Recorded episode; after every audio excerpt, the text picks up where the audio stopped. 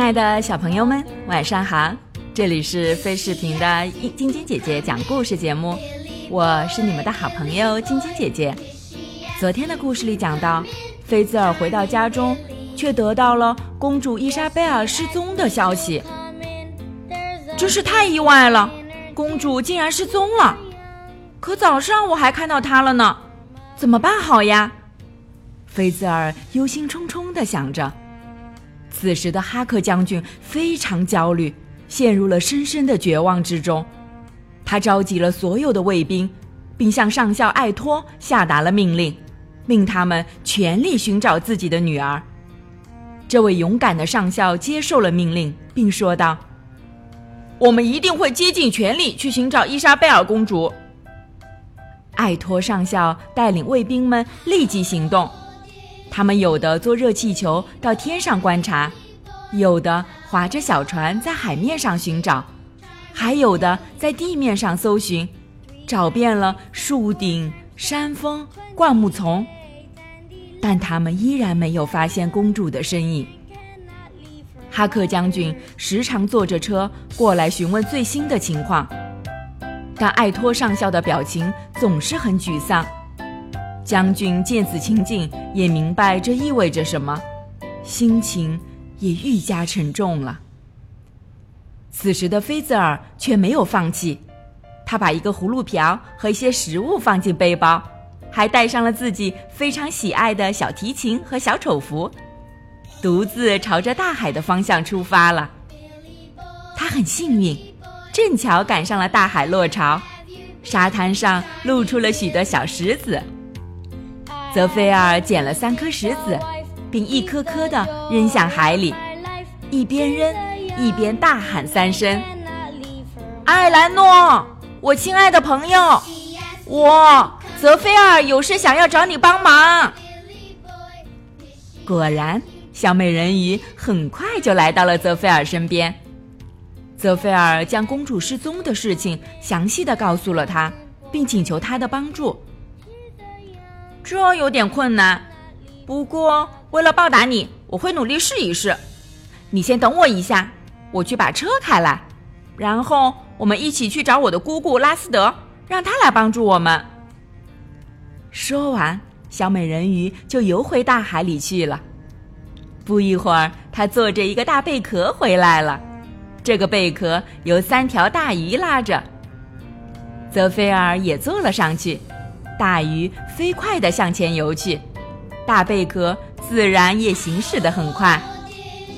过了一会儿，艾兰诺指着前方不远处的一个小荒岛说：“那里就是我姑姑住的地方。我们找到她，她或许能给我们提供一些线索。”他们下了大贝壳，来到一个洞穴，见到了艾兰诺的姑姑拉斯德，她是一个大美人鱼。听完了泽菲尔的诉说，拉斯德说道：“孩子们，放出绿色烟雾的人肯定就是抢走公主的人，他有可能是波罗莫克。波罗莫克是谁呀？”泽菲尔急忙问道。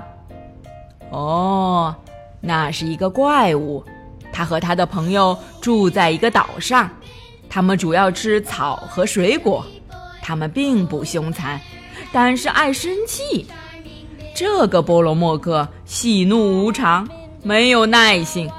他还有一个坏习惯，谁要是惹他生气，就会把他变成石头。为了找乐子，波罗莫克常会变成一团绿色的雾团，到处旅行。如果遇到了他喜欢的东西，就会带回自己的洞穴。公主大概就是这样被他带走的。小猴子，如果你要去救公主，一刻也别耽搁。我让阿兰诺送你去那里，并等你一起回来。这个袋子你也带上，到时候会有用处的。千万记住，一定不能惹波罗莫克生气，要让他发笑。他很好认。长着一对又长又尖的犄角，身上是黄色皮肤。现在就出发吧，祝你们好运！他们在海上航行了很长时间，才找到了那个小岛。幸运的是，他们没有被怪物发现。这个岛看上去很荒凉，就要分手了。泽菲尔紧紧地握住小美人鱼的手，跟她告别，然后上了小岛。泽菲尔把小美人鱼姑姑给她的袋子从头到脚套了上去，混在岩石里，还真看不出有什么区别。因为颜色太相近了。就这样，泽菲尔小心地向山顶移动着步子，边走边想着如何搭救公主。那么，泽菲尔能成功的搭救公主吗？明天继续来听晶晶姐姐讲故事吧。喜欢晶晶姐姐讲故事节目的朋友们，可以关注微信公众号“非视频”。收看我们为爸比和小朋友们精心准备的《爸爸来啦》系列亲子节目，也可以通过喜马拉雅收听晶晶姐姐讲故事电台广播。宝贝们的家长可以将小朋友的生日、姓名和所在城市等信息，通过非视频微信公众号发送给我们，我们会在宝贝生日当天送上我们的生日祝福哦。好了，小朋友们，祝你们做个好梦，晚安。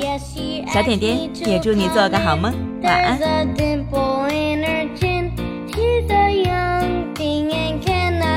Her mind.